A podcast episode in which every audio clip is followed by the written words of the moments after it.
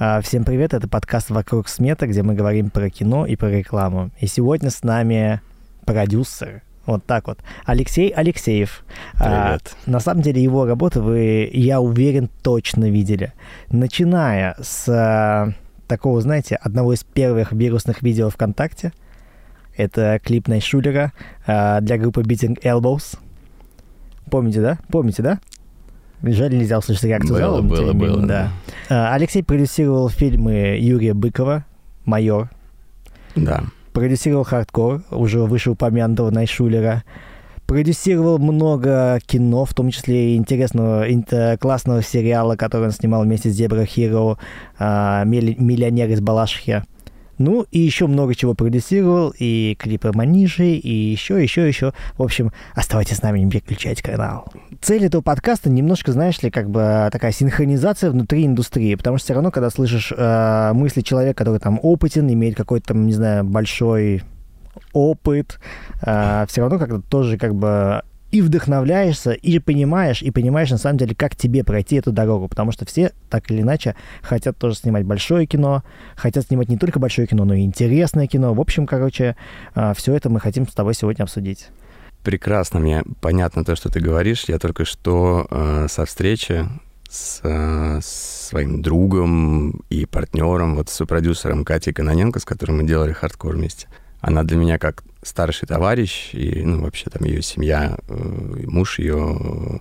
И мы редко сейчас видимся. И вообще сейчас в России не так много осталось людей, с которыми хочется поговорить вот э, и перенять какой-то опыт, даже просто от того, что человек рядом с тобой поприсутствовал, например, задал тебе правильный вопрос. Ты реагируешь, знаешь, вот понятие там отцов, или вот в, мо- в моем случае там Катя, это великая мать, я ее называю, это тоже правильный вопрос или хорошая реакция на то, что ты рассказал. Потому что смотришь лево-вправо, как бы, ну, просто все происходит. А иногда хочется оттормозиться и сказать, ребят, ну, ну типа, кто мы, откуда мы, куда мы идем, да? Э, и, и, ну, просто кто отцы, вот.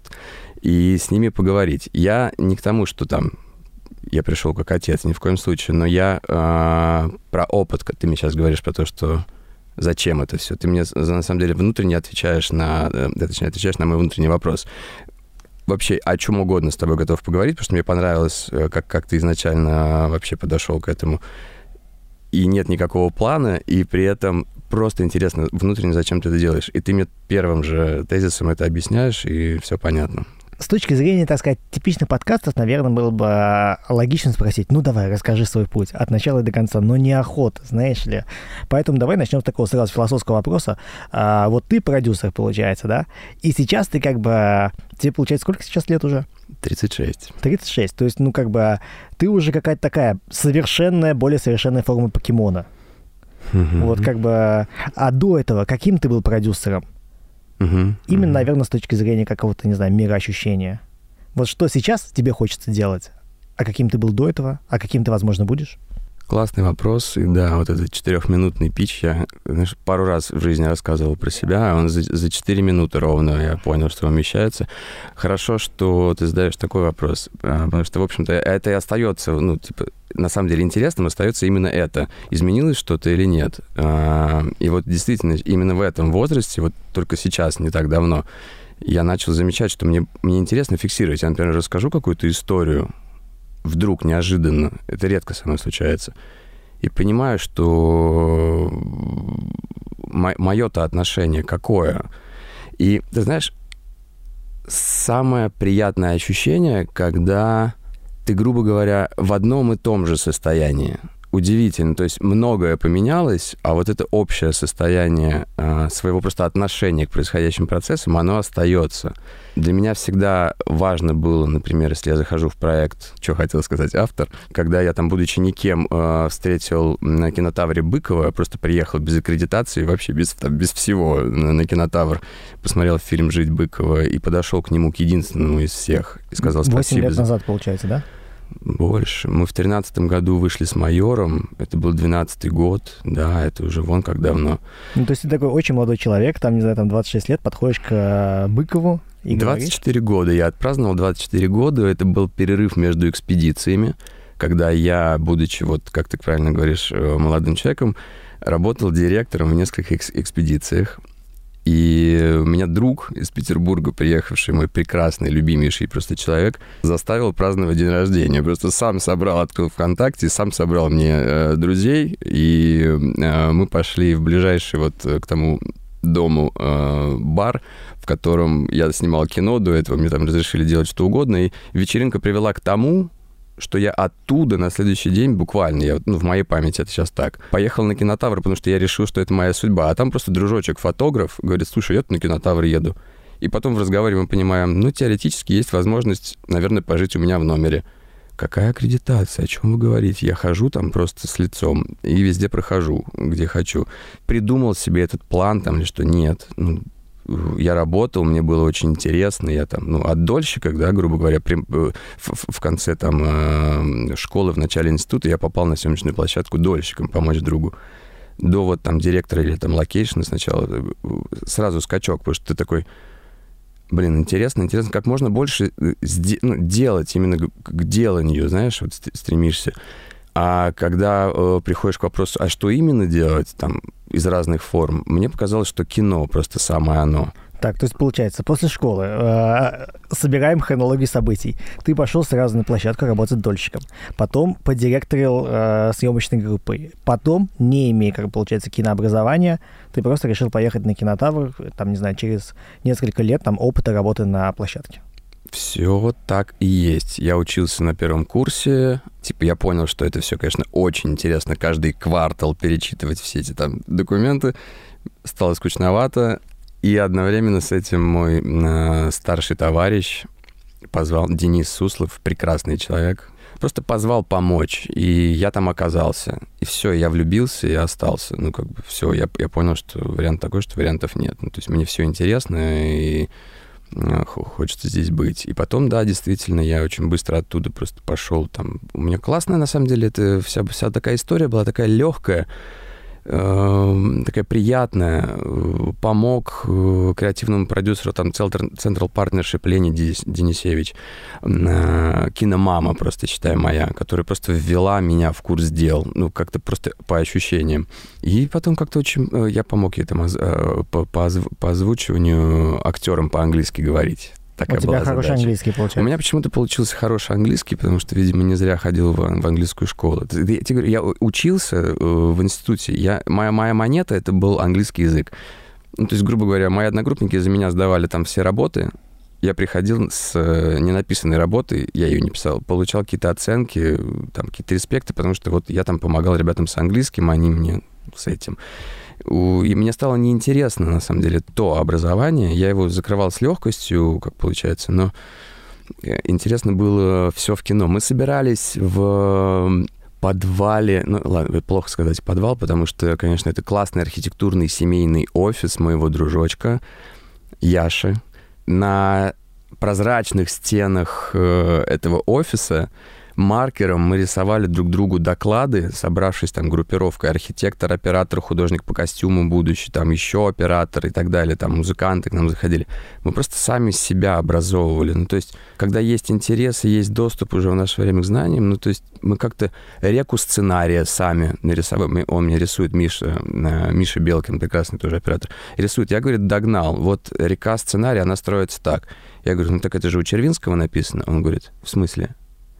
И мы вот, понимаешь, вот ну, кто-то до чего-то докопался, кто-то думает, что докопался, но мы как-то образовались. Мне кажется, что прекрасное время провели. Оттуда начались у меня... Я, я, я устроился в компанию интермедиа, которая занимается оптовой продажей информации, там э, выпускает ежегодники с контактами звезд и их агентов — просто пришел к ним устраиваться менеджером для того, чтобы снять им рекламный ролик. И через две недели уже сидел с э, главным человеком, и мы обсуждали, я забрал там за какие-то копейки, сделал этот ролик, мы там не спали ночами, какой-то даже CG там сделали.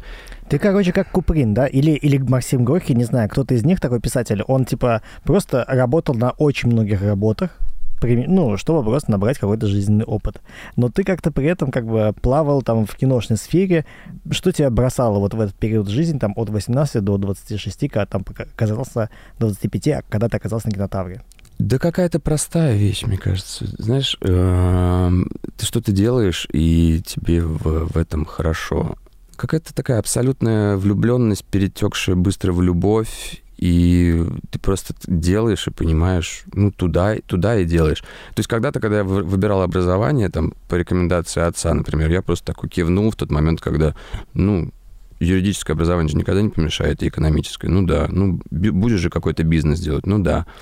Ты мне вот прислал э, какой-то вопрос, да, нормальным человеком быть, а там что-то что делать, а вот у тебя кино. И вот не было какой-то там суперсферы задачи к тому моменту. Всегда хотелось что-то исследовать и, наверное, играть, играть в какую-то игру интересную, которая хрен победит. Я просто не люблю игры компьютерные там. Вот сейчас полюбил очень сильно настолки. А здесь это игра, которую ты такой, вау. Игра в игры кино. Пройди на самый верхний уровень, так? У меня с достигательством э, как-то иначе. Ты знаешь, для меня кайф играть. То есть, вот я там, например, там, занимаюсь джиу-джитсу, например. Мне так кайф, блин, этот белый пояс. Я уже полтора года ролю на, на татами. Кто-то рвется скорее синий получить, а мне кайф паролить. То же самое... Ну, я, я, конечно, его получу. Это просто элементарный этап развития. Но нафига он тебе, если ты не кайфуешь? Знаешь, кто самый крутой серфер? Кто больше всех кайфует на волне. Mm-hmm. Все. Да, вершина прикольно.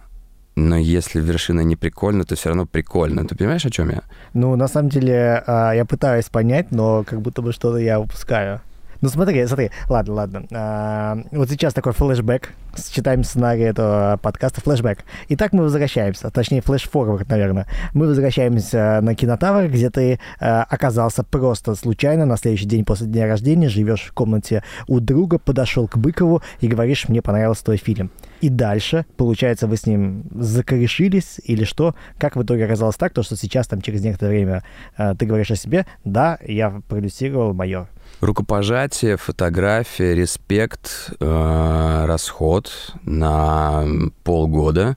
Я продолжаю работать директором. И просто, ты знаешь, если говорить там о планировании, о каких-то амбициях и так далее, у тебя где-то зафиксировалось в момент, что, короче, что-то надо сделать, вот очень крутое. Надо быть кинопродюсером, там делать лучшее кино в России и достойное мирового внимания. И погнали с этой мыслью просто э, вот дальше. Нет такого, знаешь, я сейчас все как, как напишу, как пойду. Как...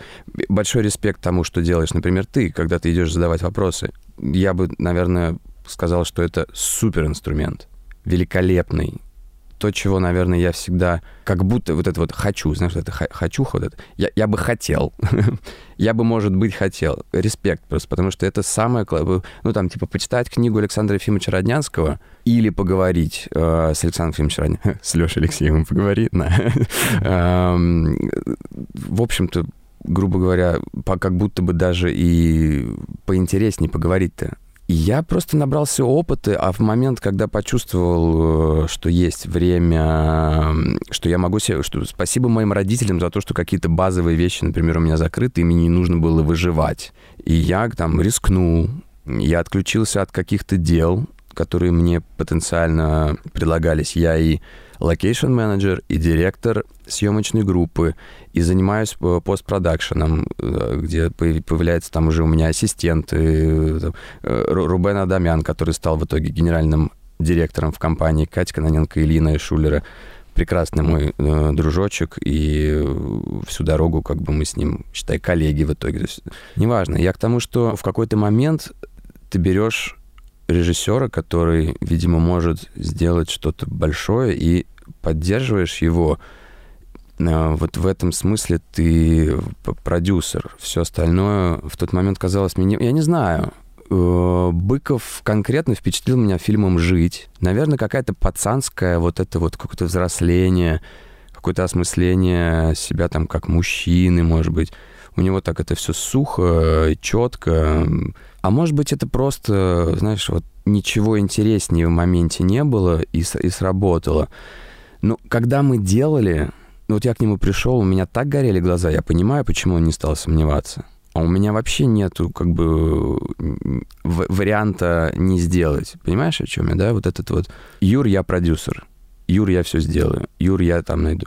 И мы, например, я, я готов был, эм, мне давали деньги, но там вот в истории майора, например, там нельзя было тогда убивать женщину и полицию полицией называть, потому что она только что стала полицией. И что делает Юра? Он говорит, Леха, у меня есть миллион, я только что его на сериале заработал. Погнали его потратим. И мы снимаем 40 минут фильма, блин, за миллион. Так, но, но получается, чтобы вот, просто восстановить хронологию событий и просто тем э, другим людям, которые тоже хотят пройти какой-то свой путь от, может быть, там, не знаю, там, э, персонала на съемке такого более линейного до продюсера. То есть, получается, ты, не имея никакого продюсерского опыта, поехал на кинотавр, зареспектовал Быкову, через полгода он к тебе каким-то образом возвращается, и ты ему говоришь, да, все ок, я смогу спродюсировать твое большое кино. Получается, произошло как-то так, знаешь, это для того еще спрашиваю, чтобы как бы, ну, э, эмпатично почувствовать, каково это на самом деле, и какие шаги другим людям, может быть, предстоит э, пройти. Все ты правильно говоришь, кроме того факта, что, скорее всего, все-таки я ему позвонил и подтвердил, что наш э, там полгода назад знакомство, оно случилось не просто так, и давай что-то сделаем вместе. И дальше, действительно, не имея продюсерского опыта, я убедил Быкова, получается, так, да, что надо делать его следующее большое кино. Просто он еще не был таким большим, как он звучит сейчас. У него был кинотавр, и не раз, судя по всему, да. Э, его первый короткий метр, по-моему, уже был успешен.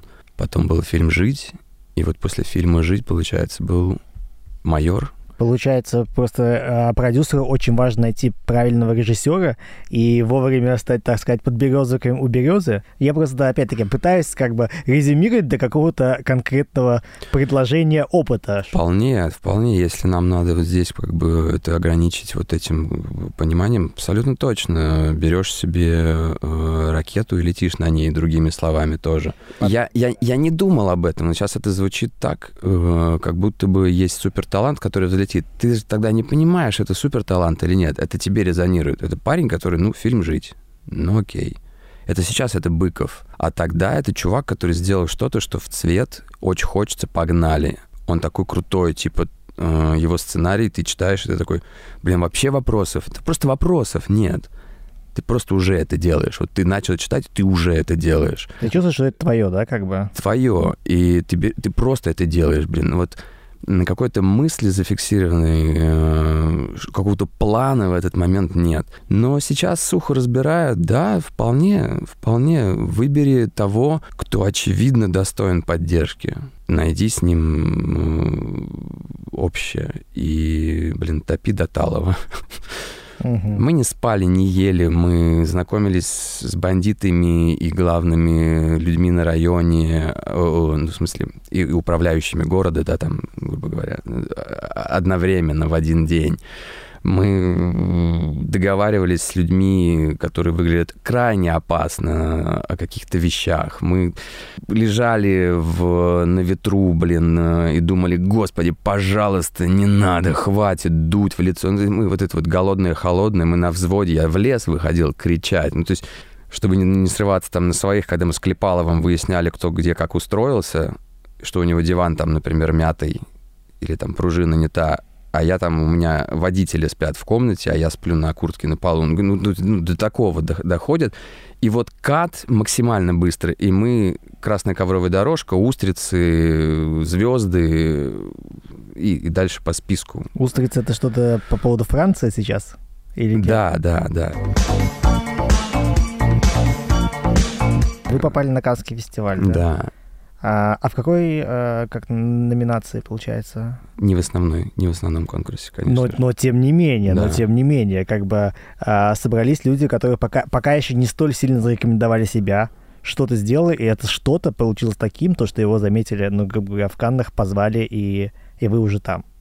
Да, это был прикольный такой подтвердешь, знаешь, от, от мира, что, ребят, э, вы все делаете правильно. Ну, то есть это вот, вот это, ты, ты же правильно все пересказал по хронологии, так быстро все это. Это и в моей памяти сейчас очень быстро. Конечно, там была всякая возня еще, и, но в моей голове просто вот, ты прям вот ты упал на холодное дно производственных как бы сложностей, вывез это все, э, встретил волшебного помощника в лице э, Алексея Ефимовича Учителя. Мы оказываемся ну, в самом топе в тот момент. Вот, как бы, вот когда жмешь руку Киану Ривзу, думая, что а ты больше ни с кем бы и не хотел из, из ребят там в, в Голливуде знакомиться, а он тебе вручает награду.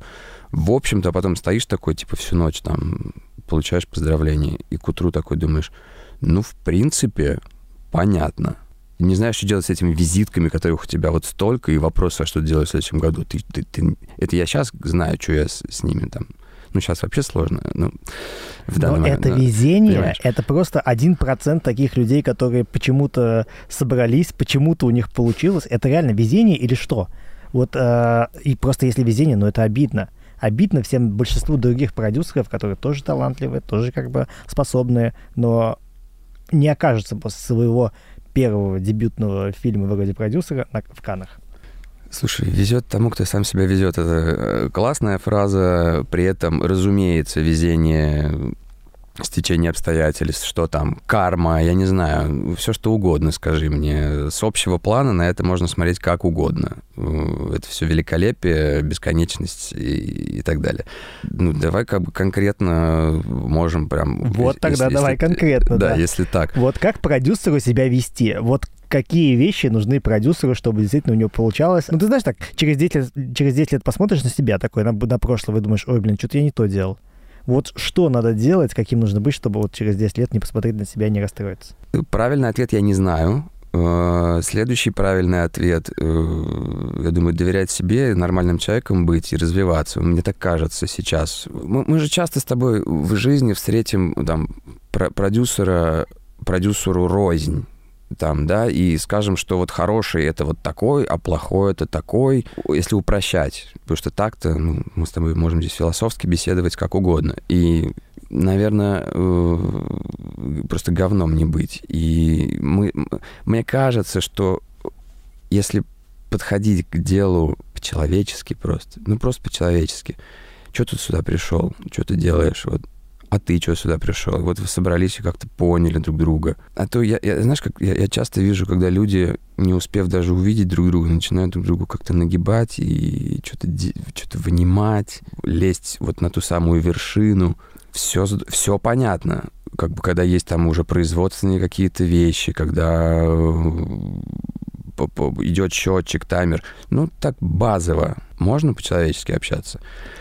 Я из этого состояния, мне кажется, неправильных поступков просто нет. Хочешь, ты идешь учиться, хочешь, ты идешь к Быкову на кинотавр, как угодно. Все равно будет ок.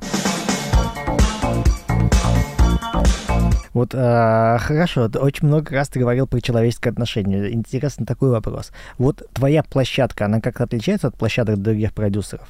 Есть какие-то там, не знаю, как тебе кажется, отличительные черты, которые ты пытаешься, чтобы внутри вашего коллектива были? У меня есть партнер Оксана Тарасова.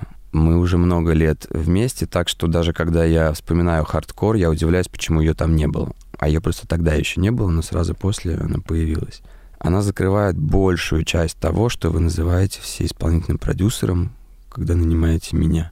И я просто успеваю кайфовать и делать так, чтобы вообще всем было по, по, получше как-то вот. И, грубо говоря, ну, она незаменимый человек в моей жизни, и она транслирует столько еще качеств, которые на все влияют. И дальше от этого все выстраивается, с нами работают постоянно одни и те же люди, плюс-минус. Ну, вру. В большом количестве случаев мы сталкиваемся с одними и теми же людьми, и все, все чаще и чаще это одни и те же люди. Потому что все знают, вместе будет кайф. Могут быть там сложности, могут быть какие угодно бюджеты, но мы точно друг друга там поддержим, кайфанем, снимем что-то классное. Не обманут, не обидят, согреют, будут любить, подстрахуют, сделают лучшее, что могут. Например, вот, вот это. А, например, как вот можно, ну, просто опять-таки, наверное, такой практический пример. Я немножко иногда упрощаю, но все равно хочу, чтобы, может быть, как-то почувствовать на какой-то практике. Практический пример, как сделать лучше человеку что-то надо, как сделать лучше? И нужно ли всем делать лучше? Нужно ли всем делать лучше? Это, опять же, да, вопрос э, философский. Тут это, довести до счастья, причинить любовь, да? Э, надо дело делать, в первую очередь. То есть, если мы, если мы еще сузимся, да, там, что продюсер? Продюсер — проект. Ну, так вот, да, в моменте. Что лучше проекту, так и делаем. То есть больше, чем надо, вот это вот залюбить людей, там, это втиснуться там куда-то, стать лучшими друзьями, не в этом суть. Просто если мы делаем, то давайте реально понимать, кто мы, какие есть вообще понимания по жизни. Да, понятно, что мы не будем в одной комнате с шоураннером и художником по гриму обсуждать, покакал ли сегодня ее ребенок. Но мне на базовом уровне надо понимать, кого я, например, нанял э, в съемочную группу. Я с этим человеком здесь сейчас что? Вот только на площадке я ее хочу видеть? Или я в целом понимаю, что это за персонаж? не так много нас, киношников, и классных людей тоже немного. Мне кажется, все, все про это. У меня как бы есть две ветви разговора. Сейчас пока попробую уйти в одну, допустим, тоже опять-таки про частность, и попытаюсь там, не знаю, там выцепить какое-то правило жизни.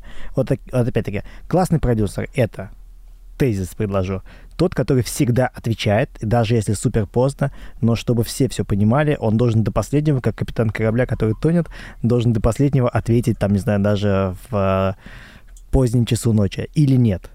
Это ли пример хорошего человека и хорошего продюсера?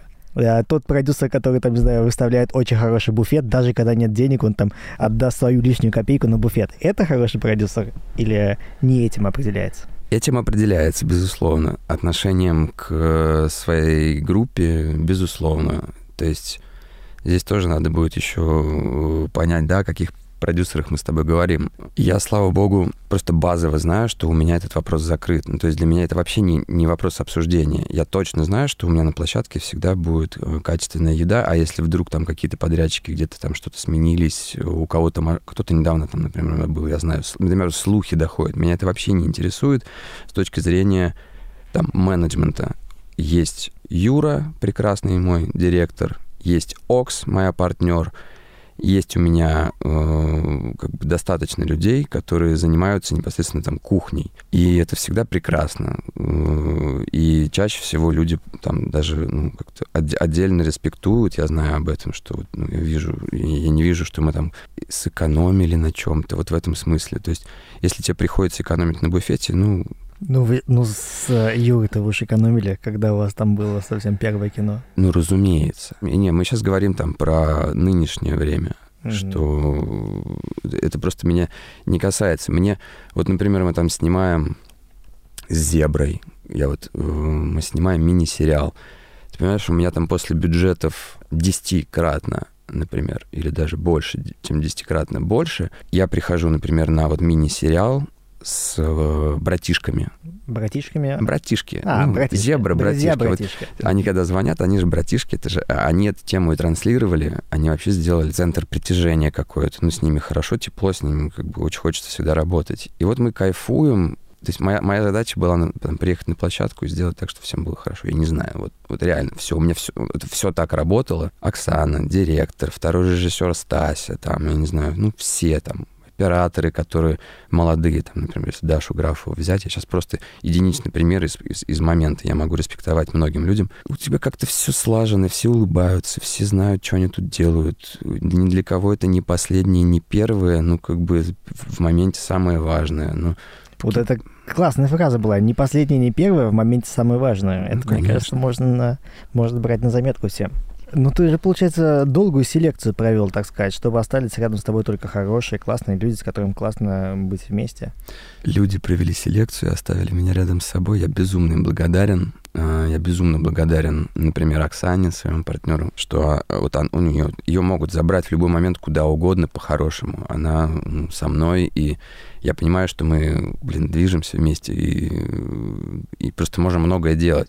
Угу. Дальше больше, точно. Сейчас так, такое интересное, конечно, время. Сейчас мы просто загрузились классными проектами, отделились от каких-то более там глобальных амбиций, чем конкретные проекты сделать. Мы там становимся одним организмом, когда заходим к условно заказчику или генеральному продюсеру. Это все к словам о том, что дальше больше. Так, и сейчас нас идет флеш-форвард или флешбэк, я забыл у нас какая хронология. Перемещаемся много лет назад. Ты познакомился с Найшулером. Как ты с ним познакомился? Вы с ним сняли, опять-таки, тот самый, как я говорил, известный Beating Elbows, а, точнее, клип группы Я Да. же назвал? Группу, Да, Batting, Ba- Batting Elbows, да. Да, Batting Elbows. Ты знаешь, что у меня однажды Илюша, кстати, по этому поводу сказал, а, что меня тогда порадовало. Я говорю, почему biting elbows? Он говорит, ты знаешь, что у нас укусить локоть, кусать локти — это сожалеть о чем-то, а а, в оригинале это сделать невозможное. М, Красиво. Да. Я не помню, как мы познакомились с Найшулером конкретно, кстати. Вот что интересно. А, ты продюсировал хардкор. А, Так. на Барвихе. Он был одним из режиссеров в моменте. Какой-то был самый, естественно, прикольный момент, когда там клетка, fighting, э, какой-то свет, какой-то там близ, близко к Гай Ричи style. У нас в этот момент э, Найшулер. Вот что я помню из нашего знакомства. А потом все как-то органично сложилось. Вот то, что ты мне в самом начале выдал как кредит, да, как, как титры, грубо говоря, там продюсировал клипы, это все не называлось так. Это Илюша звонит, и мы врываемся помогать. Вот Ну, как так. он, допустим, звонит? А, короче, есть такая идея, мне нужно... Как это происходит? Он самый а, тактичный и вежливый, при этом очень профессиональный и в меру скупой на сентиментальность человек, который э, всегда звонит э, с таким уровнем уважения, понимания и простоты и а, одновременно как бы, ну, осознанности того, что он тебе предлагает, что, грубо говоря, у тебя в этот момент вообще ничего не... У тебя думалка не работает, ты просто сразу думаешь, что делаем, погнали. Ну, То есть вот, вот о чем я э, говорю. Это когда э, ты точно знаешь, что чувак делает что-то классное. Тебе не надо думать, он тебя сейчас использует. Там, а, ну и к тому же он всегда... Он никогда не был э, жадным или никогда не пытался сделать что-то бесплатно просто потому, что можно. Ни в коем случае. Я всегда помню, что каким-то образом он доставал деньги. Там. Мы не брали, я помню, что вот за то, что нужно было, за то, что можно было брать, наверное, мы не брали. Но как-то всегда было, было что заплатить тем людям, которым точно нужно заплатить. Понимаешь, да, вот, ну, мы-то там что-то делали, и то до меня какие-то деньги доходили, наверное, потом, на более поздних этапах. Мы же не один клип с ним снимали. Деньги были, это можно было называть нормальным, нормальным процессом. Мы его как-то крафтово собирали, не было никаких там регалий, ничего, но при этом все работало. Кто продюсер, кто не продюсер, там вообще не... Ну, Илюха продюсер был всего этого дела. Мы вовремя как-то сказали «да» чему-то классному, получилось классно, это потом определило. Ну, извини меня, когда вторая часть Insane Office Escape вышла, и уже там с интеграцией, и уже Катя Каноненко, получается, доделывала, ну, в смысле, не доделывала, а, получается, вторую часть, наверное, полностью делала она, так получается.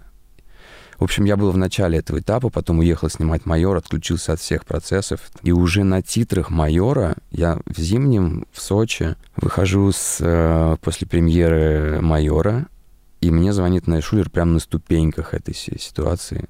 А Илюша звонит редко. Я думаю, наверное, поздравить звонит или что. И он мне просто говорит, Лех, приезжайте. Тимур позвонил, предлагает делать кино. Познакомьтесь с Катей Каноненко, приезжайте. Давайте вместе, погнали. Получается, я начинал, она продолжала вот эту вот эпопею с клипами.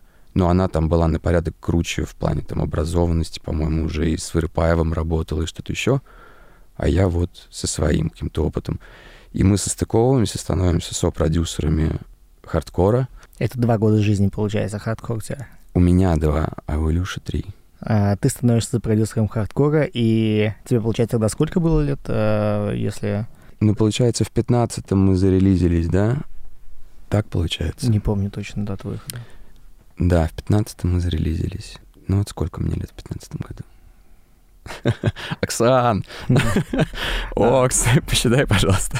А, ну, получается, и ты входишь в этот проект хардкор. А, 29, короче. тебе там помог твой английский, тебе помог то, что у тебя просто есть как бы а, зарекомендованный опыт с тебя как такого нормального чувака, хороший, классный, совсем как бы а, справиться не будет с ним проблем никаких. А на какой позиции ты там работал и вообще ну, расскажи про эту большую часть твоей жизни.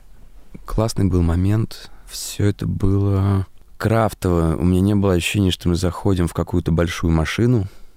А это была большая машина по факту же, да? Ты понимаешь, в чем дело? А, вот вопрос, где начинается машина. Тимур, да, Тимур зажигает эту искру как отец, заходит, наводит все там нужные движения, но по факту продюсируем это мы на базе Карины Синенко и ее продакшена «Робуста». Это Катины близкие на тот момент, теперь близкие мои в том числе. И На продакшн-сервисе у них мы это все делаем. Очень удобно. Мы сидим на этой базе, и как-то все собирается, собирается, собирается. Катя закрывает одни вопросы, я закрываю другие. У нас хватает э, работы у всех. Как бы респектую Катю сильно. Она, разумеется, решает какие-то более верхнеуровневые вопросы. Илюха там вообще свои. У него на нем замыкается очень много. То есть я тогда даже еще не понимал, эм, какого уровня вообще движуху мы организовываем, никто не понимал по факту. То есть даже если взять первые КПП там, а, или там а, вообще как бы наш уровень какой-то ожиданий, то, конечно, никто не понимал. И да, как-то... Я, вообще прикольная ситуация была. Мы вот прям собираемся в, офисе, два дня мы просто буквально вот только сели прочитать сценарий, мне названивают в этот момент из Шанхая. Я такой, типа, прям скипую, сливаюсь. А мне говорят, Алексей, ну, короче, такая ситуация, что вам надо приехать. Я говорю, ребят, у меня как бы нет такой опции. И в очередной раз, когда я э, это говорю, Катя такая, а с кем ты говоришь? Я говорю, да с шанхайским международным кинофестивалем. Она такая, так. Я говорю, ну, типа, просто они меня зовут. Она такая, в смысле, блядь? езжай, чувак, ты чё, с ума сошел, типа, два дня как-нибудь там. И, и я в последний момент все-таки врываюсь, там тоже отдельная эпопея, как меня не выпускали, потому что там транзит визы, ну, там целая движуха. Добираюсь туда, вся вот эта вот история происходит, мы там забираем три лучшие награды. Это с каким фильмом? Это, это мы с майором. Uh-huh три топовые там награды и, и, и возвращаюсь дальше э, в производство хардкора.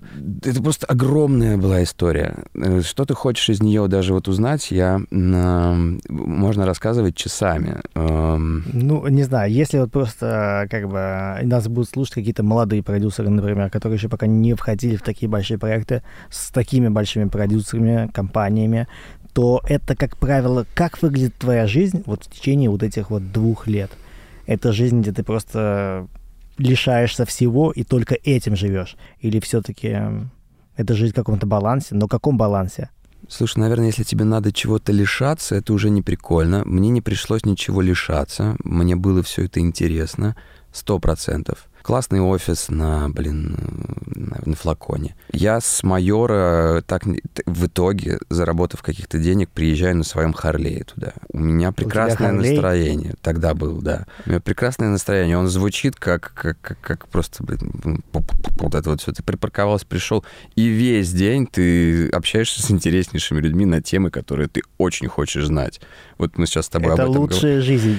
Чувак, это именно она. Ну, то есть вообще вопросов нет, что я там лишаюсь. То, что мне возле глав кино надо снять дом и пожить с 20 каскадерами Саши Стеценко, прекрасной группировкой людей, классных мужиков, которые 24 на 7 готовы разбиваться об стены, ну, не вопрос, я респект. Э, то, что нужно съездить в Лос-Анджелес и поснимать в экспедиции, познакомиться с агентом э, Квентина Тарантино, потом где-нибудь, ну, вообще никаких вопросов Ой, нет. не надо, мне слишком типа... плохо становится. Я ничего не лишился. Я слишком завидую твоей жизни. Это все, это все, это звучит сейчас так, как будто там, типа, вау, там, это все было как ты знаешь, это просто происходило благодаря тому, что классные партнеры. Это все как-то было вот оно все было, оно все реально происходило, и все как будто бы не с тобой. Не знаю, в какой момент а, принимается правильное решение, а дальше все происходит само собой. Ну, до начала съемок, вот сколько подготовительный этап у вас длился, получается, вот а, когда ты приезжал на флакон, ну, на, на флакон и как бы встречался с, интерес, с интересными людьми? Много уже случилось после этого. Мне кажется, что это свойство памяти сейчас э, достраивать реальность э, включится. Я помню, что у нас было там несколько вариантов КПП, например, да, который постоянно менялся. Сколько мы действительно потратили время, учитывая, что мы делали тесты на GoPro, мы выгоняли DCP, приезжали в кинотеатр, смотрели, чтобы не тошнило, и там, только на третьем драфте перестало тошнить. Ничего Фокус-группа там, типа, окей. А как так перестал тошнить? И почему тошнило? Ну, потому что, грубо говоря, если ты просто бегаешь с GoPro, это одно, если ты бегаешь с GoPro зажатой во рту, это второе, а если у тебя есть грипня, которая так или иначе э, находится в самом правильном месте головы, ни выше, ни ниже и так далее, да, да, да, то у тебя там еще дополнительные бонусы происходят. А потом, ну, например, стабилизацию для GoPro, которая, как ты сам понимаешь, ничего не весит, а стабилизировать то, что ничего не весит, это что? Правильно, пружины уже не подходят. Типа начинаются магнитные всякие там темы.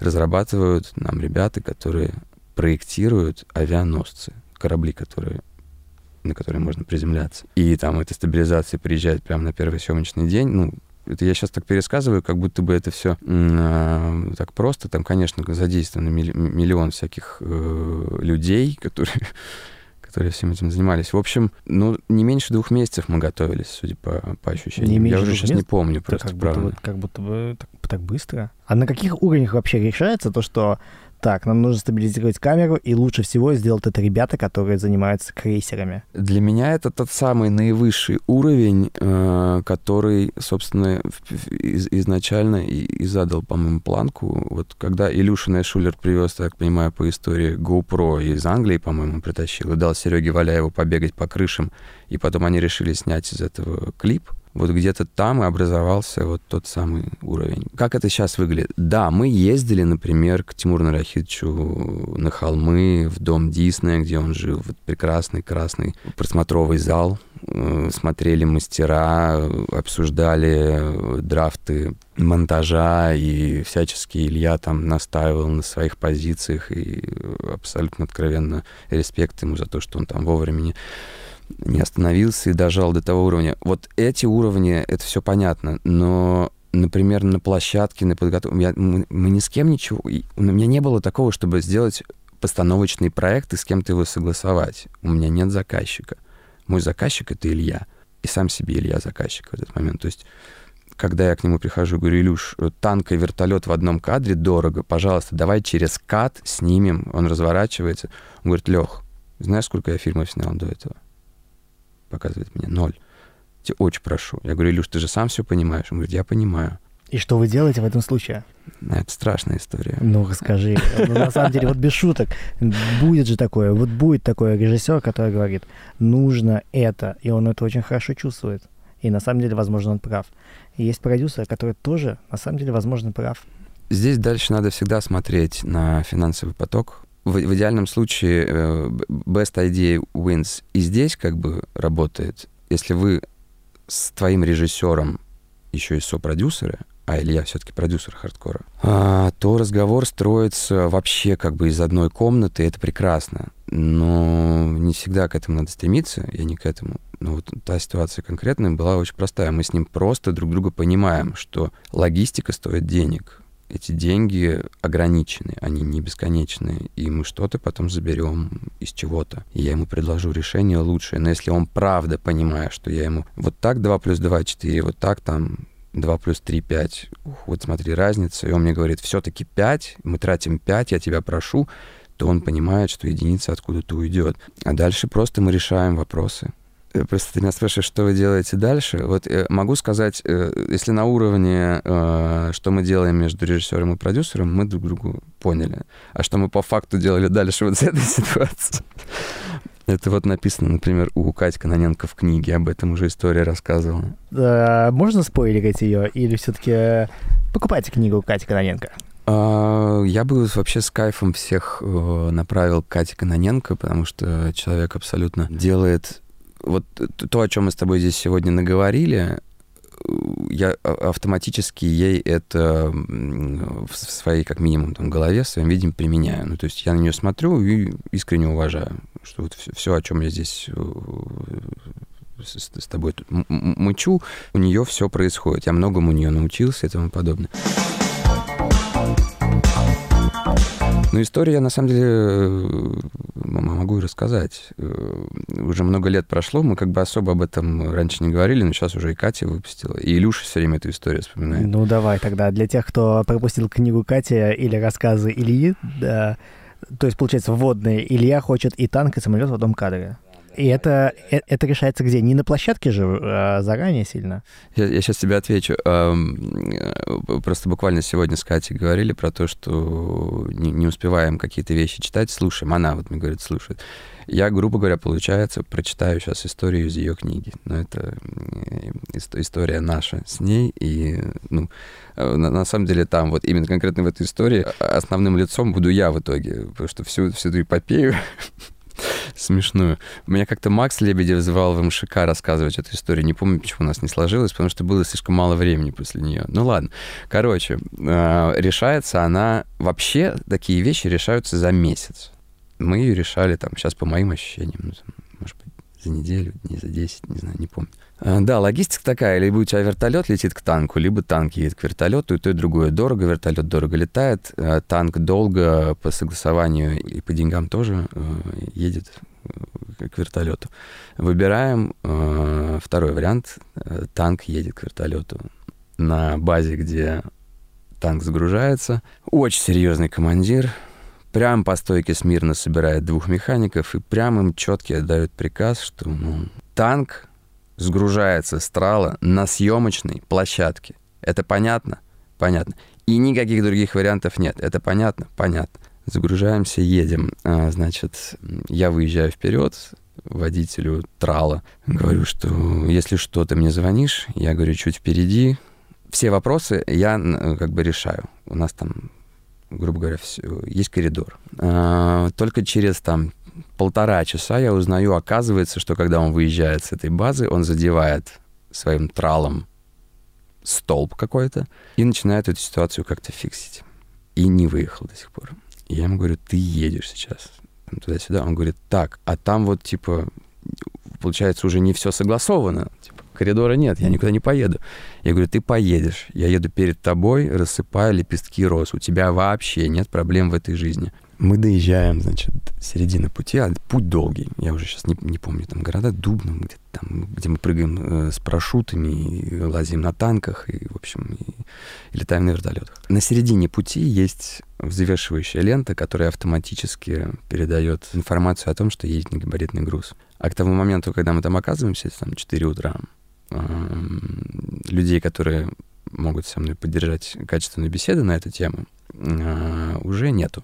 И какой-либо связи с этими людьми уже тоже нету. И люди, соответственно, до 9 а, утра, судя по а, информации от их коллег, присутствовать на месте уже не будут. И другого старшего назначить по какому-либо вопросу уже не могут, интересуются, хрен ли я здесь делаю. Я им говорю, что уже ничего я здесь не делаю, раз говорить мне не с кем. Еду обратно к своему, значит, дружочку Тралу, который стоит на аварийке аккуратненько с танком открытым на дороге общего пользования. И, значит, эм, объясняю ему, что сейчас мы едем в поле, полюшка лютая, 12 метров база трала, он, естественно, в какой-то момент не проходит. Трал — это, э, чтобы вот просто все понимали, в том числе, может быть, кто никогда не перевозил танки, э, это как из себя выглядит трал? Да, ну, тот же самый эвакуатор с низкой базой, огромный, ну, огромная плоскость, на которую просто может заехать э, танк. Все uh-huh. это на, на колесах едет. А, из-за того, что нельзя проехать по какой-то взвешивающей штуке, да, там э, по этой, короче, через этот пост я проехать не могу, поэтому мне нужно ехать в объезд. Я ищу на карте какой-то объезд, решаю, что он мне подойдет, и еду туда, потому что вариантов у меня, правильно, нет. И в какой-то момент трал не может проехать дальше, и э, мы вспоминаем в этот момент как бы начальника э, всех танкистов. Флэшбэк, и, да? Да. Только на съемочной площадке. Дальше даем как бы час на решение вопроса и разговора, и все-таки танк съезжает с трала, и я прямо сидя на этой башне, херачу через поле какое-то на ту сторону. А Просто мой... танк в 5 утра, да? Хорошо бы было в 5 успеть, но детишки, которых везли в школу, успели снять меня на телефон, а это значит, что было часов в 7, наверное. Mm. Да, по полюшку на четверочке, на белой едут, значит, обгоняют меня семья какая-то. Детишки меня на телефон там... Ну, или, может быть, они там что-то делали другое, но мне тогда казалось, что они снимают на телефон. Потому что ощущение очень двоякое. Ты, с одной стороны, как бы прекрасно проводишь интересное время, а с другой стороны, ты едешь по факту, ну, на оружие. Да, это там, спиленный боек и тому подобное, но э, танк с историей и ехать так вот просто по полюшку, ну, как бы, ну, такое себе занятие интересное. Вот, поругался, значит, на детишек с родителями, которые с той стороны поля ко мне пришли, чтобы они не подходили, и, значит, дождался трала, который сделал в этот момент крюк, объехал, мы загрузились, доехали. Мимо нас там наряд полиции все равно проехал мимо. Всем пофиг, открытый танк едет, ну, все, все нормально. И ровно к 10 утра мы оказываемся на съемочной площадке. То есть Илюша до сих пор эту историю вспоминает, потому что это было... Он же потом узнал, как это все было по-моему, в тот момент никто не транслировал как бы никакую панику, просто вопрос решался и все. И вот к 10 утра у него есть необходимый реквизит на съемочной площадке, он до сих пор это, ну, он несколько раз это вспоминал, как минимум, когда мы какие-то важные вопросы обсуждаем, говорит, Лех, ну ты вот это сделал, ну типа, ну, значит, вообще у нас никогда проблем быть не может там по другим вопросам. А почему нельзя было проехать по этой? Ну просто тоже, я никогда не возил как бы такие вещи. Можно, если три недели согласовывать ситуацию, то а ну, если быстренько в 5 утра так щик, никто не заметит. Автоматическая ситуация. Если у тебя э, сколько-то там плюс килограмм, информация на пост, и тут же тебя тормозят автоматически. Это сто процентов тебя тормозят и смотрят, что происходит. И если ты не объясняешь достаточно четко, что происходит, то, грубо говоря, у тебя вообще-то танк едет по дороге общего пользования. На этом история на самом деле не заканчивается, потому что она заканчивается позже, на обратном так. пути. А, точнее, еще позже. На обратном пути она тоже не заканчивается. Ложная победа такая. Это, это, это самое главное, мы же со стороны проекта мыслим, а, самое главное выполнено. Съемка удалась меняется подрядчик на обратную доставку, много чего происходит. Дальше какая-то очень лютая история из разряда. Мне, значит, водитель трала, который везет танк обратно, говорит, по рации мне говорит, Леха, у меня перевернулись номера у машины, Джеймс Бонд проехал мимо, и она уехала в точку. Я говорю, чего? А сам думаю, хрен его знает, зачем он мне это говорит. Говорю, паркуйся, притворяйся шлангом там и так далее. В общем, притворяться шлангом э, вообще было не вариант, потому что ребята, которые подъехали, заканчивали разговор моментально. То есть они не, не позволяли мне с ними разговаривать, решали вопрос и говорили человеку, который управлял тралом, что он прямо сейчас едет с ними там на штрафстоянку. А он говорил, меня отключили по спутнику, а они говорили, сейчас включат, и начинали кому-то звонить. А он вы, выкручивал э, часть оси, такая Volvo, знаешь, здоровая, новая какая-то, и он просто из, вот где колесо, вот так вот выкручивает, грубо говоря, это как колпак снять, условно говоря, только это часть оси так, с маслом просто из нее полилась. У меня там есть фотки, я потом тебе покажу. И говорит, нет, я никуда не поеду. Они такие, окей, настолько короткий разговор, что через там 10 минут приезжает трансформер синего цвета. Огромная просто хрень, которая грузит мой трал, на котором стоит танк. Они обклеивают меня желтыми наклейками. Каждый лючок. Так кто это был? Кто это был? Ну, кто это был? Ну, кто это Ну, был? кто это был? Ну, я не знаю. Ну, кто на дорогах э, клеит такие? ГИБДД? Ну, естественно. Реально? Ну, конечно. Просто очень серьезные ребята. Там случилась э, беда в тот момент. Э, там какой-то человек, значит, э, на негабаритном каком-то грузе сделал так, что пострадало много человек, 18 человек. И э, на тот момент Медведев как-то это под прямой контроль все взял. В общем, сурово, сурово с негабаритом. Неважно, ты кино снимаешь, детям помогаешь или ты хулиганишь, ну, ситуацию контролируют особо, особо жестко. И поэтому говорить не с кем, не о чем и так далее. Это был конкретный лютый момент. То есть, ну, угу. сейчас, кстати говоря, я вообще... Какие года тогда? Сейчас я вообще не рекомендую никому подобные вещи делать. Трюки были выполнены профессионалами, просьба не повторять. В общем, уезжает это, это кино. Ты понимаешь, да? Танк на трале, трал на трале. Уезжают, информации ноль, и на меня смотрят водитель трала и механики танка. И я им говорю, ребята, у вас нет никаких проблем. Мы все решим. И я не знаю, как это будет происходить. И кому ты начал звонить в этом случае? Гуглить? Слушай, здесь э, у нас потемки, э, но ситуация заканчивается звонком от Кати, глава в ее книге, условно, или там абзац в этой книге называется, э, ну, условно, попить кофе с друзьями в любой ситуации. У нее тогда момент, когда она, так же, как и я, решает вопросы хардкора, в том числе и то, то, что мы сейчас с тобой обсудили. Ну, напряжение колоссальное, но звонит подруга, и попить кофе как бы окей. А это большой респект, потому что мы чаще всего отказываемся в таких ситуациях. И Катя, естественно, через облако своих мыслей, я так понимаю, просто слышит какой-то набор фраз из разряда «мой мужчина, там, мой друг, там, мой что-то, то-то, то-то, то-то занимается тем-то, тем-то». Она такая «чем занимается?» «Тем-то, тем-то». И я просто еду к этому человеку вот на том самом Харлее, там куда-то в ближайший загород, мы сидим в ресторане, полтора часа говорим о кино, мы понимаем, что все прекрасные, э, адекватные люди, и дальше просто по звонку моя ситуация э, заканчивается. Все, у меня больше нет проблем. Я до конца не понимал, что именно происходит, э, и в итоге и, и, и, и, как бы, и проблема э, сама, сама решилась. Просто потому, что кто-то попил с кем-то кофе и вовремя вспомнил про друга. Вот, вот как-то так. Удачно. Это такой, знаешь, такой, такой напряженный экшен, который заканчивается таким просто класс, ничего себе.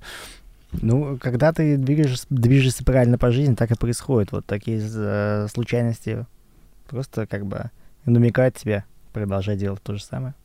Обожаю эти случайности. Они прекрасные, замечательные. Дальше они становятся, знаешь, такими ну, типа, поснимал то, хайпанул там, условно, там, получили награды, вот это какой-то, знаешь, такой сахар просто. Ну, не сахар, так мед. Это было все очень здорово и органически. А дальше-то что? Вот действительно, вот я как раз хотел спросить, а что дальше? Вот как бы это уже было в жизни, а сейчас как будто уже хочется чего-то... А знаешь, чего хочется вообще сейчас тебе? Да вот, эм, ты понимаешь, э, в том-то и дело, что дальше хочется э, какого-то такого качественного, вот просто э, должно, наверное, перерастать в качество. Ну, то есть это и так качественно уже. Вот то, что произошло, это уже качественно. Ну, просто и ремесло развивать тоже. То есть не только на мы же сейчас с тобой вот так вот, если сухо пересказать, пришел какой-то там везунчик, который ворвался, и у него получилось там, да? Ну так. А, наверное, просто какие-то вещи проработать, понять, как это работает у старших, у взрослых, у отцов, поработать с Тимуром Нарахитовичем на елках, например, с Александром Евгеньевичем Цикало, с Сашей Ремезовой, просто великим шоураннером нашего времени — ты уже работал с ними, ну, то есть потом еще на елках и, и вот с... Э, да, да, да. Елки случились одновременно с хардкором. А, четыре новеллы. Одну как продакшн с партнером и три как исполнительный продюсер. И у меня надо мной вот один Дима был э, старший продюсер. Но все это на грани фола, когда ты в 4 часа утра приезжаешь на съемочную площадку и путаешь, на какую именно приезжаешь. А, но у тебя, опять же, формируется на ходу классная команда, и как-то вы выруливаете, и все получается, и все счастливы. Невероятный, колоссальный опыт общения с Тимуром, с Тимуром Нарахидовичем, например. С Галей Стрижевской, которая нынче, ну, понятно, уже и продюсер большой, и уже легендарный второй режиссер. Ну, для меня уж так точно. Она классная, я ее респектую. Все это, понимаешь, когда ты там с Тимуром в пять, ну не в пять, там, не знаю, у него там, наверное, семь, ну, как, не помню, мы, рано утром мы почему-то приезжали в офис, потому что он там, мы здесь, там, ты, грубо говоря, там, Тимур Ахич, надо 7 съемочных дней. Он говорит, да, хорошо, у вас есть 5. Я говорю, ну вот, я, Галя Стрижевская, вот аналитика, вот то все, там надо 7. Я такой, да-да-да, у вас есть 5. Я такой думаю, ну, наверное, отче, как бы, я же не буду долбиться ему в голову, если у меня ну, два раза я повторил одно и то же, ну, значит, у меня правильно понял, там, алло, Саш, там, Ремезов, слушай, вот такая ситуация, норм, не норм. Она такая, делай, и все будет ок. Уместились пять? Да нет, конечно. А что сделали? Ровно так, как я и говорил. 7? Что будет все равно 7, но если не сразу, то плюс там, какой-то там процент из-за того, что ну, не заранее. И все в итоге выдавалось. В итоге в, то, в той самой форме. И я, например, понимаю, блин, это, наверное, просто в какой-то момент сжать пружины, потому что великие мэтры, Сергей Трофимов, оператор, например, прекрасные художники. Я сейчас не буду всех перечислять. Хорошие категории артисты, а если мы не мыслим там голливудскими категориями, да, что если у тебя там профсоюз, там, то тебе надо соответствовать, там все. Но, грубо говоря, ты, ну, надо подтягиваться. Все должны как-то взять и подсобраться прям. Ты не можешь в каком-то норм-режиме, особенно если ты привык там как талант там, снимать рекламу в каких-то вот там своих, э, э, ну, в каких-то своих фазах. Здесь, короче, надо какое-то другое. Здесь и кино, и э, одновременно все очень быстро и суперпрофессионально, как бы не сильно, например, там тебя жмут в деньгах, я вот не помню, что прям такая адская боль была, что прям вообще, чтобы не хватало прям совсем, а, пожалуйста, такого, но на это вот времени не хватает. Согласовывается все как-то более-менее там, адекватно. Это про елки сейчас, да? Да, да, но тебе, тебе нужно, чтобы люди в моменте показали максимум они не могут в этот момент там вообще как бы размазываться. Видимо, в этом было намерение, в этом был какой-то профессионализм. Я так сейчас и, и тогда там э, достаточно быстро до этого э, дошел. Угу. Вот тоже интересно, кстати, вот мы выудили какую-то интересную продюсерскую мысль. Но я не могу сказать, что я при этом, я, я например, так не делаю. То есть у меня такой, такой, это конкретно в той конкретной ситуации вот на елках. Елки это такой продукт, такой организм. Это его нужно было так собирать. В другой ситуации я предпочту рассчитать реальный КПП, например, и заложить какой-то риск, но не, не разбивать, грубо говоря, голову об стену. Ну, то есть зачем? Но мы уже никогда не сравним, что а... было бы, если бы тебя согласовали сразу с 7 смен ту ситуацию мы не сравним. Мы сравним просто, да, при других лабораторных исследованиях, когда возьмем там 60 смен, например, и поймем, что ни в коем случае. Наоборот, нужно, здесь нужен другой ритм, здесь нужно как-то соответствовать. Но опять же, этим в основном вот э, я, я тут с тобой философствую, а Оксана сейчас сидит и КПП делает, например, двум нашим проектам.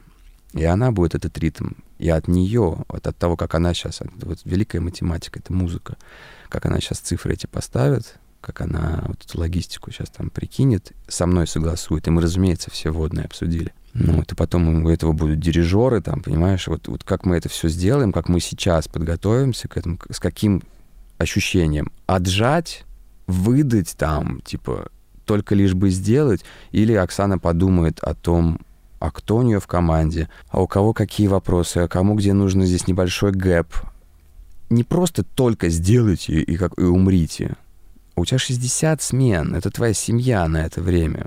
У тебя нет вариантов. Надо понимать, любить и уважать. Ну, я опять же говорю, я ухожу в философию, все это, конечно, проще работает, но если разбирать на, на, на составляющие, оно там есть, вот это вот все приятное такое послевкусие после какой-то такой э, темы. Если говорить категориями все-таки, не знаю, там, искусства и денег, э, заработка и высказывания, то как ты думаешь, э, какие есть категории продюсеров и вообще каким, какому продюсеру надо быть? То есть продюсер, он всегда должен иметь в виду, как бы, ну, смотреть чуть выше, вот знаешь, вот домов и видеть длинную границу? Или все-таки он должен быть больше в моменте и все отдавать именно высказыванию? Интересный вопрос все очень сильно зависит, на мой взгляд, от э, конкретного проекта, от, ну, вообще от задачи изначальной. Мне интереснее всего про кино говорить, да, даже если мы говорим про сериал в этот момент, то это, ну, тот, тот же подход, примерно. Ну, то есть, нет, мы, если с точки зрения, там, там, про проката, да, мы говорим там э, схемы того, как кино зарабатывает, то, конечно, здесь разные вещи. Обязательно нужно исходить вообще от, э, ну, как бы, исходить от задачи. Ну, то основная задача продюсера все-таки заработать, или основная задача продюсера это, грубо говоря, даже не знаю, насколько это приоритетно должно быть. Заработать в прокате, заработать тем, что окупиться, а, оставить больше денег, грубо говоря. Продюсер, разумеется, стремится к тому, чтобы заработать, потому что э, он таким образом поддерживает жизнь этого процесса. Это просто само собой разумеющаяся данность, что отдается в приоритет. Я просто романтический персонаж вообще романтически настроенный по жизни. И философски романтически. На Харли Дэвисоне. На Харли. Я продал все. Сейчас второй продал тоже. Все. Я вообще пешком хожу по городу, мне так хорошо. Нафиг. Эм, очень упростил свою жизнь просто до максимума. Все, что было вот из, из этого, одежды, там, мотоциклы, вообще такая простота, такая легкость. Легкость невероятная. Ты понимаешь, я, наверное, из тех продюсеров, которые начинают с того, о чем кино. Не наверное, это точно. И любой человек, который со мной когда-либо разговаривал о проекте, если не будет обманывать, то подтвердит, что это первый вопрос, который я задаю. Что ты, что надо? Что ты говоришь? Зачем? Что должен почувствовать зритель? И ты подсоединяешься, ты, то, ты хочешь сказать то же самое? Или, или что? И надо ли вообще говорить что-то? Надо ли говорить фильмами? Да, это прекрасный вопрос. Это же очень в, долго. в, в, итоге, в итоге ты абсолютно прав. У меня есть любимый человек, эм, на заставке у нее «насрать» написано. Я прям респектую э, этому подходу. Мне кажется, что лю- любой глобальный разбор как бы глубокий, да, там, философский, приведет нас к тому, что насрать. Но... Но мы все равно это делаем и везем очень рано танки. Слушай, э, человек сам наполняет смыслом то, что, то, чем он занимается, по большому счету. Мне кажется, должно быть в кайф. Вот, вот самое главное, должно быть в кайф.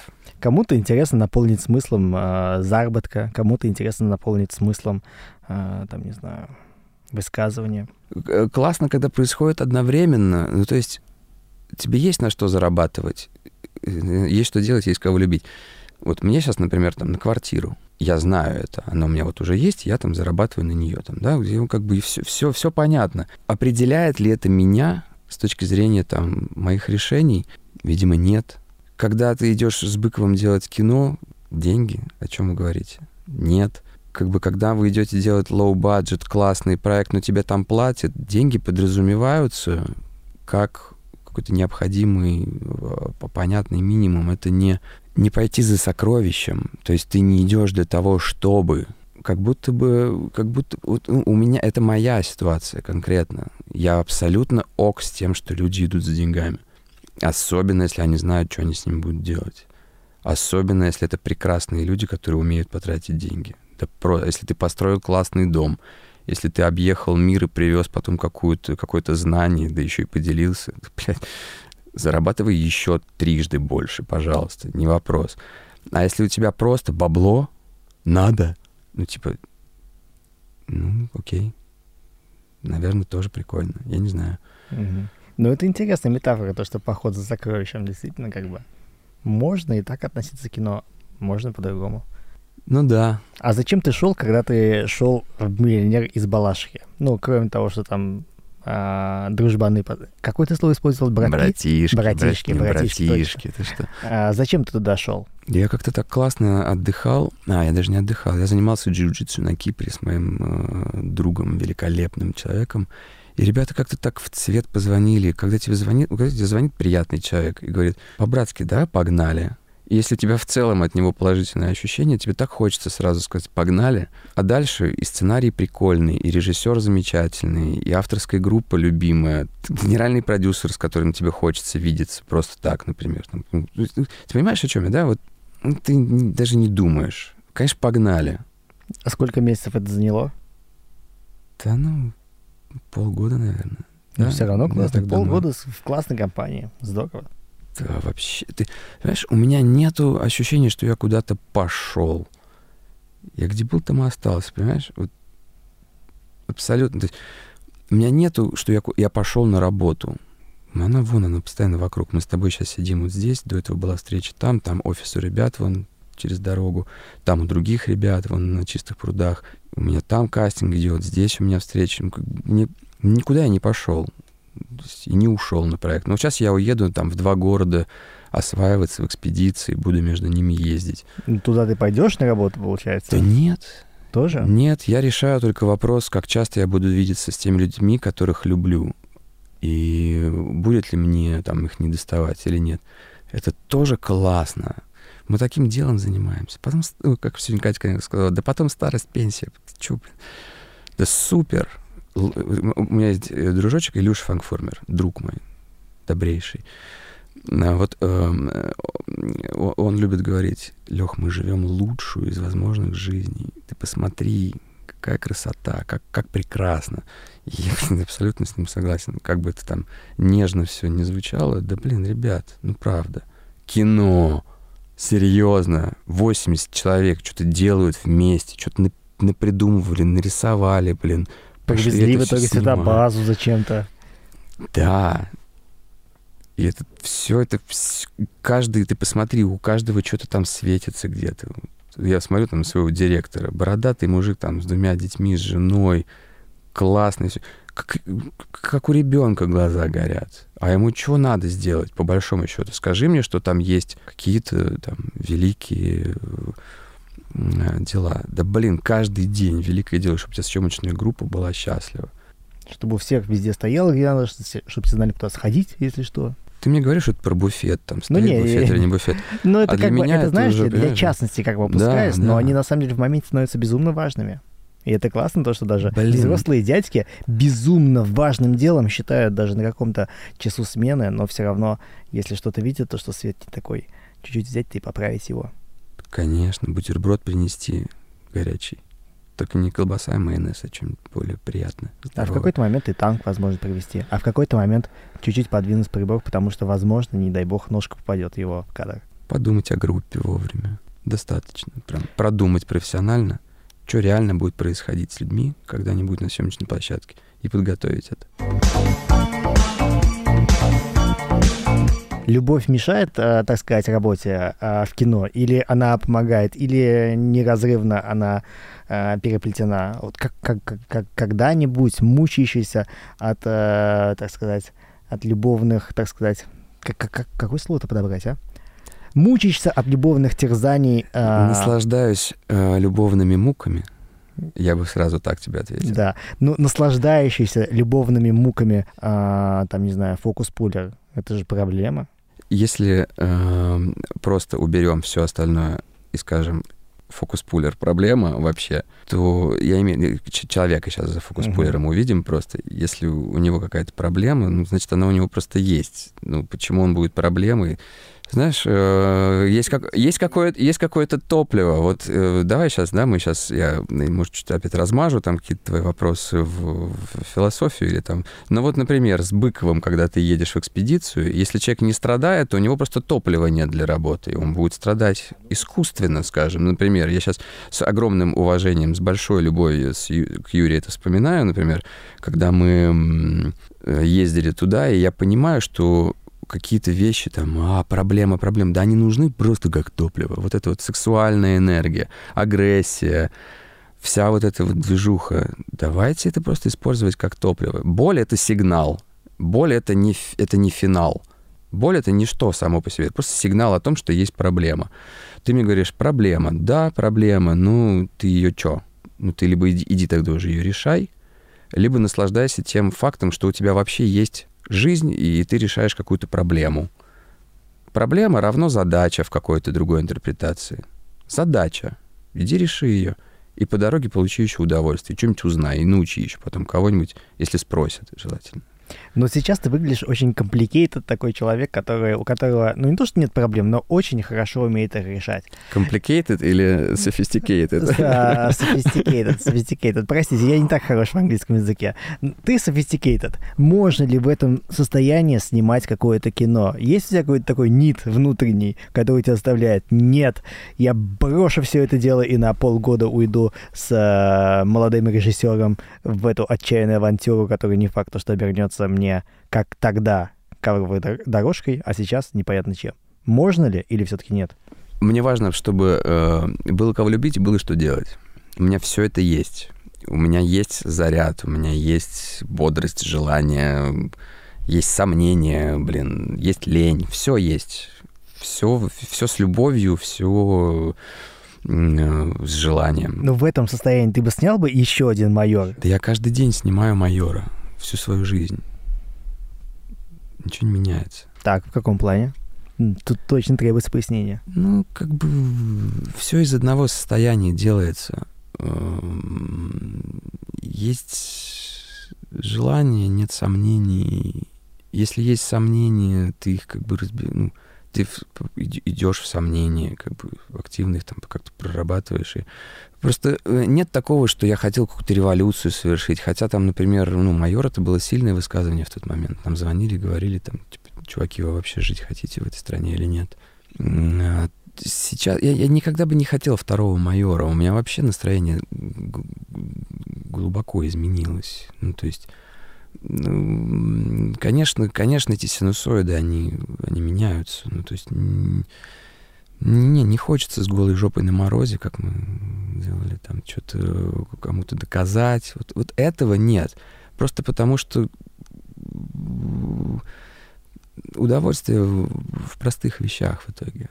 То есть никто не говорит о том, что не должно быть позиции или что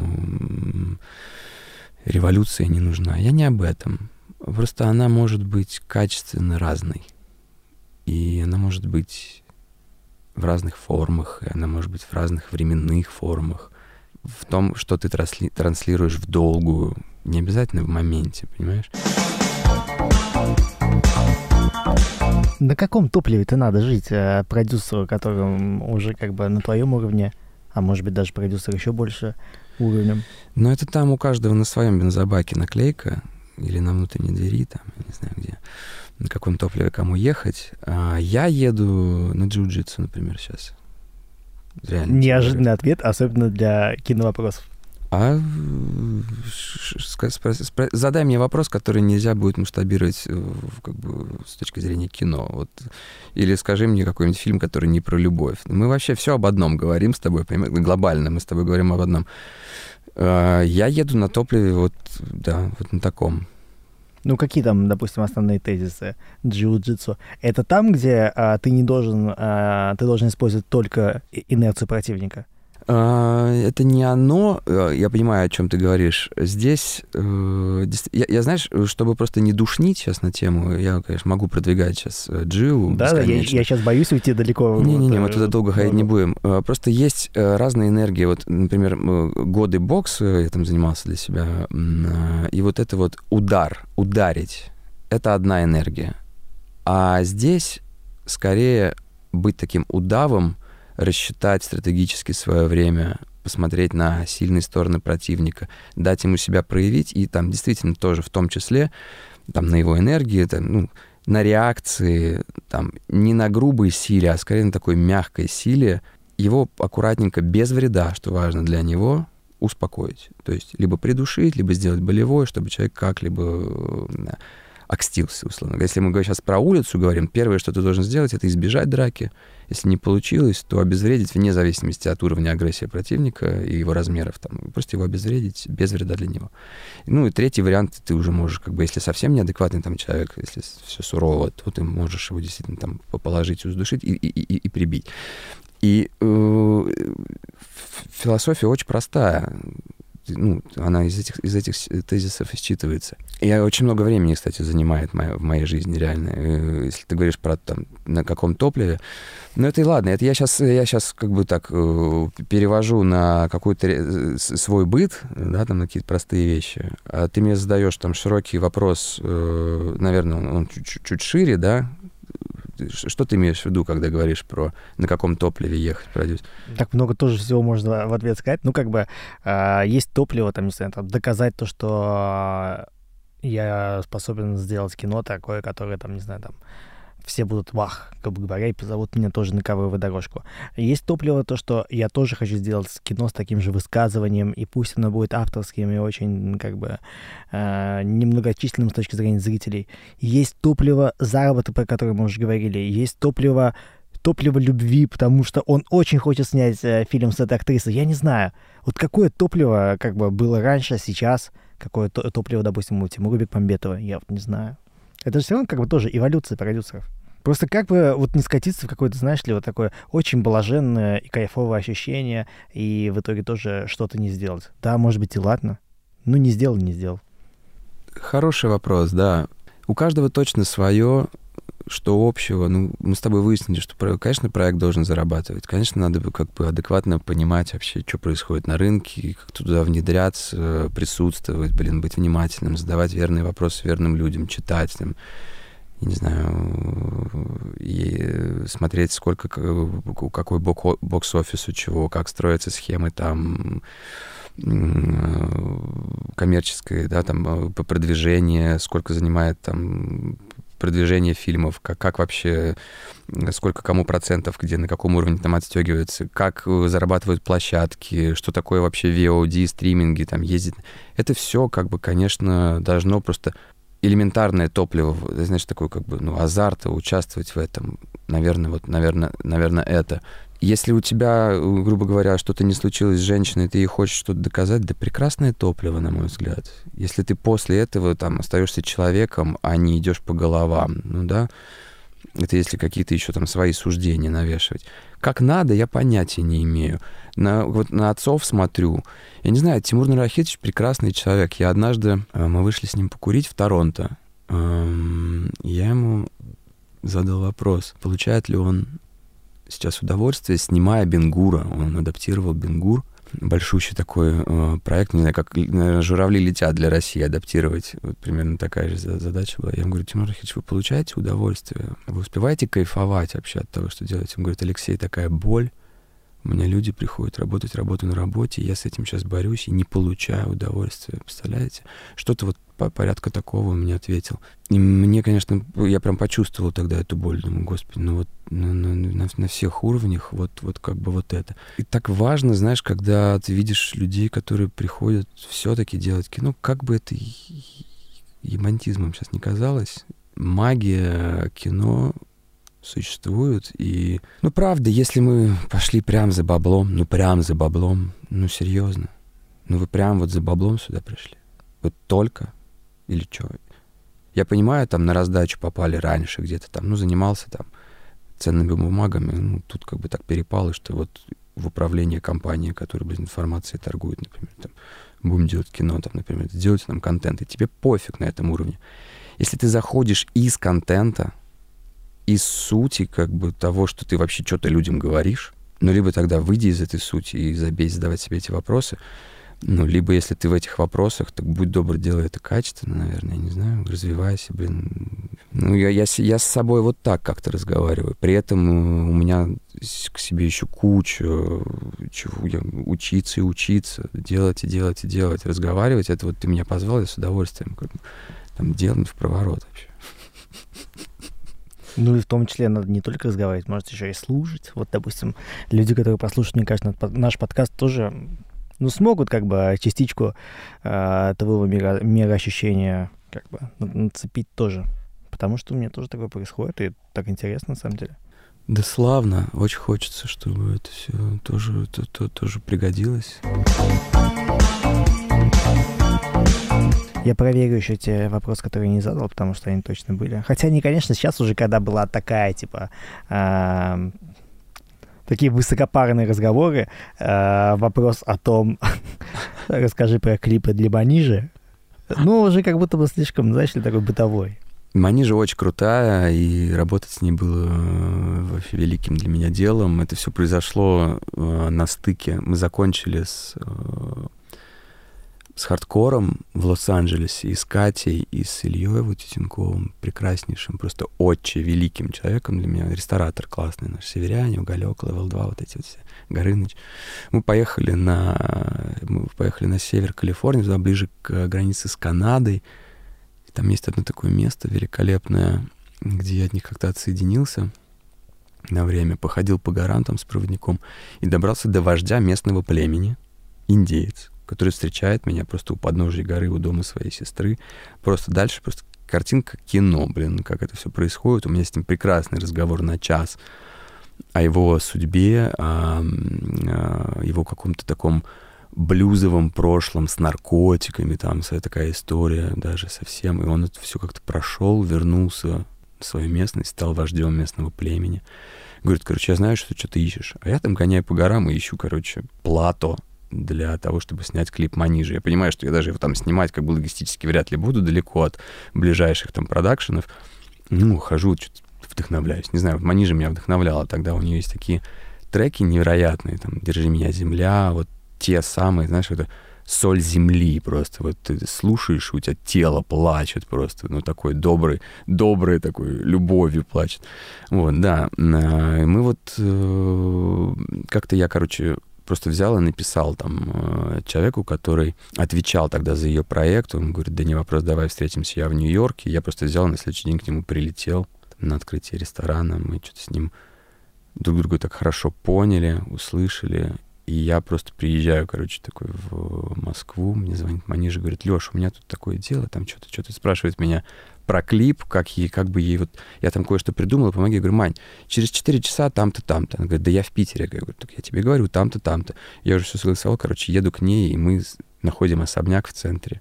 Садимся там с ее, короче, исследованиями. Приезжает Антон Рева из Лондона, 18-летний, гениальный, очень классный художник, который сейчас уже далеко пошел, делал там и обложки для Эсквайра, и для... В общем, классные у него работы, такие многослойные. Начинается какой-то какой крафтовый движ на тему Манижи, это просто на, на тему там великих музыкантов. Я очень много взял от, от, от, от этого исследования. Думаю, что я много дал э, тогда просто своего присутствия. Знаешь, ну, как такое мужское менеджерское присутствие. Не мужское с точки зрения никаких там отношений или чего-то. Разумеется, с Манижей у нас не было. Это было, знаешь, такое вот... У меня любовь к таланту, и э, такое присутствие какое-то очень, очень качественное. Мама, прекрасная Надежда Наджиба, которая все это менеджила на верхнем уровне. Женя, который э, поддерживал. Э, такая классная команда. В общем, э, long story short, это был классный год. Я просто дальше пошел, потому что, ну, манижа — это очень манижа. То есть там сложно еще что-то, вот, понимаешь? А, а у меня все-таки такое, мне надо кино, мне надо то, мне надо все, мне надо... Ну, манижа надо все, вот, надо все. Да, и потом, через время прекрасного платформного сотрудничества, я про продолжил дальше снимать кино. Да, это был классный момент. Это какие были клипы? Просто чтобы, так сказать, вспомнить. Вот а, то, что начиналось с а, вот этих квадратиков ее в Инстаграме, мы делали вместе. Это был такой крафтовый проект, который мы начали собирать. Там есть такой, знаешь, One for Nine в одно слово, если написать. Там был такой трибют великим музыкантам. Ну и вот то, что Манижа долго потом делала, это ее основной концепт. Квадратики в Инстаграме. Что-то что, что еще, да, мы выпустили, по-моему, в, в свет. Нет, мы там еще снимали какие-то вещи. У нас, на самом деле, было столько разных интересных разгонов, столько потенциальных всяких больших а, возможностей. Ну, Манижа взяла самое вот только то, что вот прямо вот в итоге... Она, короче, отказалась от лишних там фантиков, от лишних там э, сверхзадач, и она, знаешь, вот делала то, что от нее прям идет. И был там один очень амбициозный проект, который просто э, не случился. Ну, а клипы, Клипы, вот, да, в основном в Инстаграме. Это, наверное, даже не столько про контент. Мы не так уж и много сделали вместе контента. Несколько песен записано. Нет, мы сняли, кстати, клипы там в студии, в студии, да, что-то мы выпускали.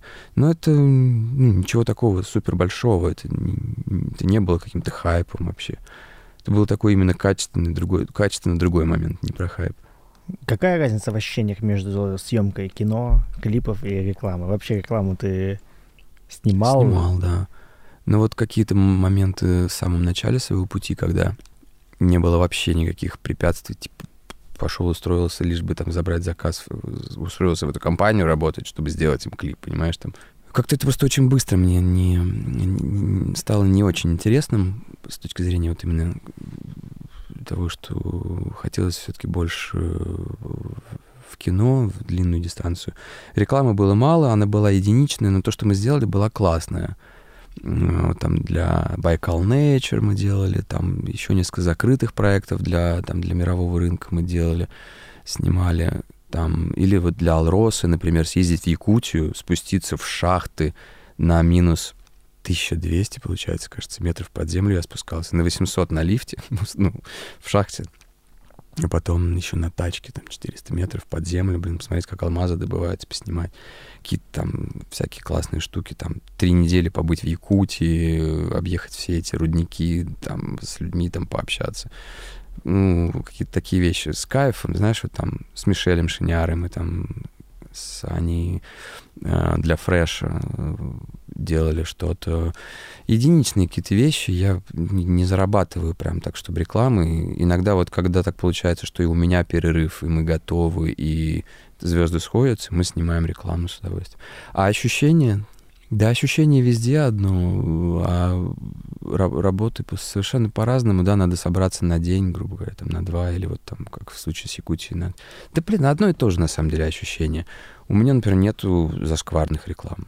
Ну, просто реклама, как будто ты там долго-долго согласовываешь, долго-долго делаешь, ради чего, а кино долго-долго долго делаешь, но остается. Остается, безусловно.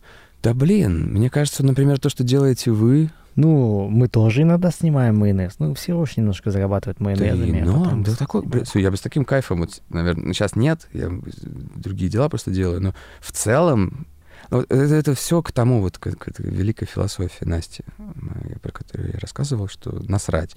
Это же прекрасно, блин. Да погнали снимем, э, снимем как родного, вот реально, с такой любовью. Все, вот майонез вкуснее станет реально от этого. Ну вот как бы, почему нет? Вот вообще нет. То есть, если раньше там, может быть, я бы сказал, «Ну, какой майонез, там, о чем вы говорите? Да блин, когда-то очень давно э, с моей тогда э, подругой Веро Холмовой мы сходили в Газгольдер попить чая у прекрасного человека. И он сказал одну очень простую вещь. Он говорит, ты сначала весь такой, короче, заряженный, там, часы, тачки, туда-сюда.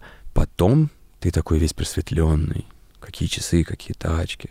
А потом тебе просто пофиг. Часы те же самые, тачка да та же самая, пускай будут. Просто с каким лицом, с каким ощущением ты продолжаешь это все там использовать. Мне кажется, что в какой-то момент можно снова убрать майонез и вообще не париться. А, ну, на самом деле, вот как ты сказал про часы и тачки, это тоже можно на продюсеров, так сказать, на, на этапы развития продюсеров тоже как бы применить параллельно. Ну да, на входе можно как-то подсушиться, э, впрыгнуть в ситуацию, быть супер полезным, стремиться, стремиться, стремиться, там что-то можно себя в чем-то ограничивать, какую-то более яркую позицию проявлять. Потом, наверное, набраться на ремесла и дальше просто делать так, чтобы в кайф, а все должно как-то работать просто. Все должно работать. Это мне так кажется, это я себе говорю. Это Леха, вот так норм. Ты меня спрашиваешь, как надо, если вдруг ни в коем случае я не скажу, как надо. Я не знаю, как надо. Надо так, как вот э, как у тебя получается. Ладно, тогда для всех не буду спрашивать как бы универсальную формулу, а чисто твою формулу спрошу. Вот какое кино тебе хотелось бы снять, например? Все равно же как бы сейчас список тем очень ограничен, и много ничего не снимешь, но тем не менее, есть еще что тебя как бы торкает? У меня есть то, что меня торкает, то, о чем я э, периодически думаю, с любовью собираю по крупицам. Сейчас э, с началом войны, конечно, тема, тема просто для меня стала слишком, знаешь, как черное на черном делать не хочется. Э, там те вопросы, которые я, знаешь, как я писал, э, писал заявку, писал развернутый там э, как бы поэпизодник, э, арку персонажа, вот, ну, грубо говоря, как шоураннер. Есть проекты, которые я просто сам собираю, сам люблю, сам там пишу. И вот сейчас я его просто поставил на холд, потому что я просто не понимаю. Так много вот этих вот красок разных, и выливать что-то подобного же характера не хочется. Я как-то переосмысляю. И в какой-то момент я хочу, чтобы это просто вышло из меня, и я готов быть дальше, дальше в кавычках, самура... самураем чужих идей. Это я цитирую Колю Куликова, который в ответ цитирует меня. Ну, сейчас уже нет, но раньше это мы с ним прикалывались. Коля Куликов, ты понимаешь, кто это, это сценарист прекрасный, замечательный. Респекты, приветы, если вдруг до него дойдет там в двухчасовой подкаст со мной, что вряд ли. Но да, легко быть самураем чужих идей, когда ты там сказал как-то по, по пару своих слов. Я, я хочу сделать свой проект, где есть вот непосредственно то, что я хочу выразить, я считаю, при этом все равно соберется сильная команда, которая меня на голову выше будет. И, конечно, это все случится благодаря и совместно с ними, но это будет, вот, вот, вот эта вот амбиция будет закрыта. А в остальном я готов доверять прекрасным людям, режиссерам замечательным. Я сейчас работаю с, там, с Ваней Плечевым, я просто смотрю на него и думаю, э, великолепный, просто мастер. Я смотрю и думаю, что это и продюсер, и режиссер, и человек, Там вот Радик Рахимов, мне сейчас предстоит с ним познакомиться плотно. Я уверен, что это классный пацан и там большой талант, который там проявится. Я с удовольствием, там, Тёма Золотарев, Шауранер, там все, вся группировка, которая сейчас вот собирается вокруг меня, точнее, которым, которым захожу я, и Оксана, и все наши ребята в организм, обещают быть э, классным приключением. И мне там легко быть, знаешь, как это... А, очень, очень понятная, на самом деле, фраза «самураем чужих идей», правда ведь? Ты, ты просто делаешь это потом. Оно просто совпадает на базовом уровне какой-то. А если не совпадает, то ты как-то с этим работаешь. Если в сценарии что-то не так, вот, ну, у меня был, конечно, проект, из которого я вышел ровно потому, что просто там 40% моих комментариев к сценарию не могли быть выполнены, а я должен был быть там сопродюсером этой картины. В, в итоге в какой-то момент, вот прямо сейчас, в данный момент, вот, вот в это время я в России — я хочу работать, я хочу работать много, я хочу как можно сильнее развиваться в этом, делать много качественного, замечательного контента, который там смягчает, объединяет, смягчает нравы, объединяет, как завещал нам Александр Ефимович Роднянский. Так что, если нас слышат, то отправляйте Алексею э, ваши сценарии на почту, которую мы не знаем, куда прикрепим, потому что это аудиоподкаст. Да, это все так и работает. Ну, вообще, как продюсеру найти сценарий, который ему тоже хочется э, сказать. Это как обычно бывает. Да находишь в инсте и пишешь. Вообще норм. Все работает. У адекватных людей все адекватно работает. Я уверен, например, что с Александром Ефимовичем Родняцким тем же. Сейчас другая ситуация. Возьмем просто флешбеком, да, вот там, э, там год назад. Связаться не вопрос. С Катей Каноненко, по факту, если ты действительно ну, готов, связаться не проблема. Связаться не проблема показать себя, миллион питчингов, миллион возможностей в медиа, там, показать какую-то конкретную вещь. Если она работает, она сразу работает. А молодому продюсеру как себя показать? Ну, у молодого режиссера может быть хороший сценарий, в котором все увидят потенциал. Молодому продюсеру что делать? Увидеть этого человека, поддержать его и прийти к большому продюсеру, став неотъемлемой частью команды таланта, с которым ты пришел. Поддержать его — это что? Поддержать — это привести его к тому же самому продюсеру, которого он не видит, а при этом заручиться там. Если совсем по-деловому, можно заключить договор. Если нет на это там ресурса, и, там больше вопрос доверия, просто договориться о том, что вы идете вместе, и не бояться, блин, ни хрена ничего. Вот это вот этот страх вечно потерять идею, come on. Взял, беги, иди, давай, жми. Все, ты либо готов это делать, либо ты будешь постоянно трястись. О, как бы у меня ничего не отжали. Отжали, радуйся, делай еще, значит, у тебя все работает. Если у тебя что-то отжали, значит, у тебя все работает, значит, ты кому-то нужен. Я сейчас не пропагандирую то, что надо что-то отжимать. Пошел ты нахер, если ты отжимаешь идеи. Но если у тебя отжали идею, просто это, это очень часто, это частый вопрос. Я много раз слышал его, когда его задают там другим продюсерам. Э, постоянно эта история, о, а что будет, если меня украдут идею? Сделаешь новую. Топи. Либо ты уже делаешь, либо ты как бы стоишь, сомневаешься всю дорогу. Делай. Все уже происходит. Уже лучшая жизнь уже с тобой происходит. Come on, давай. Жми вся информация до хрена, людей до хрена, все, все друг другу нужны, все друг друга хотят, все работает на самом деле. Все границы условные. Это хорошая, а, хорошая вдохновляющая фраза под завершение подкаста. Вот я смотрю на время, и у нас осталось, ну, действительно, как бы последняя минута. А, что ж, тогда скажу. Вот уже... Привет я вижу, моей маме. Я вижу Привет в мониторе Еву. Спасибо вам. Ева, ну, что ты показываешь? Она нам показывает факт. Три, а, понял, два, понял. один. А, ну все, короче, это подкаст «Вокруг смета». Алексей Алексеев, продюсер, э, который, мне кажется, э, нас погрузил в мир кино не только рассказами о кино, а даже том, тем, как ты это рассказываешь, это тоже было как своего рода кино. Было круто, спасибо тебе, что позвал. Да, ну все, давайте, короче, ребят, слушайте наш э, подкаст, это второй сезон, поэтому keep in touch, подписывайтесь.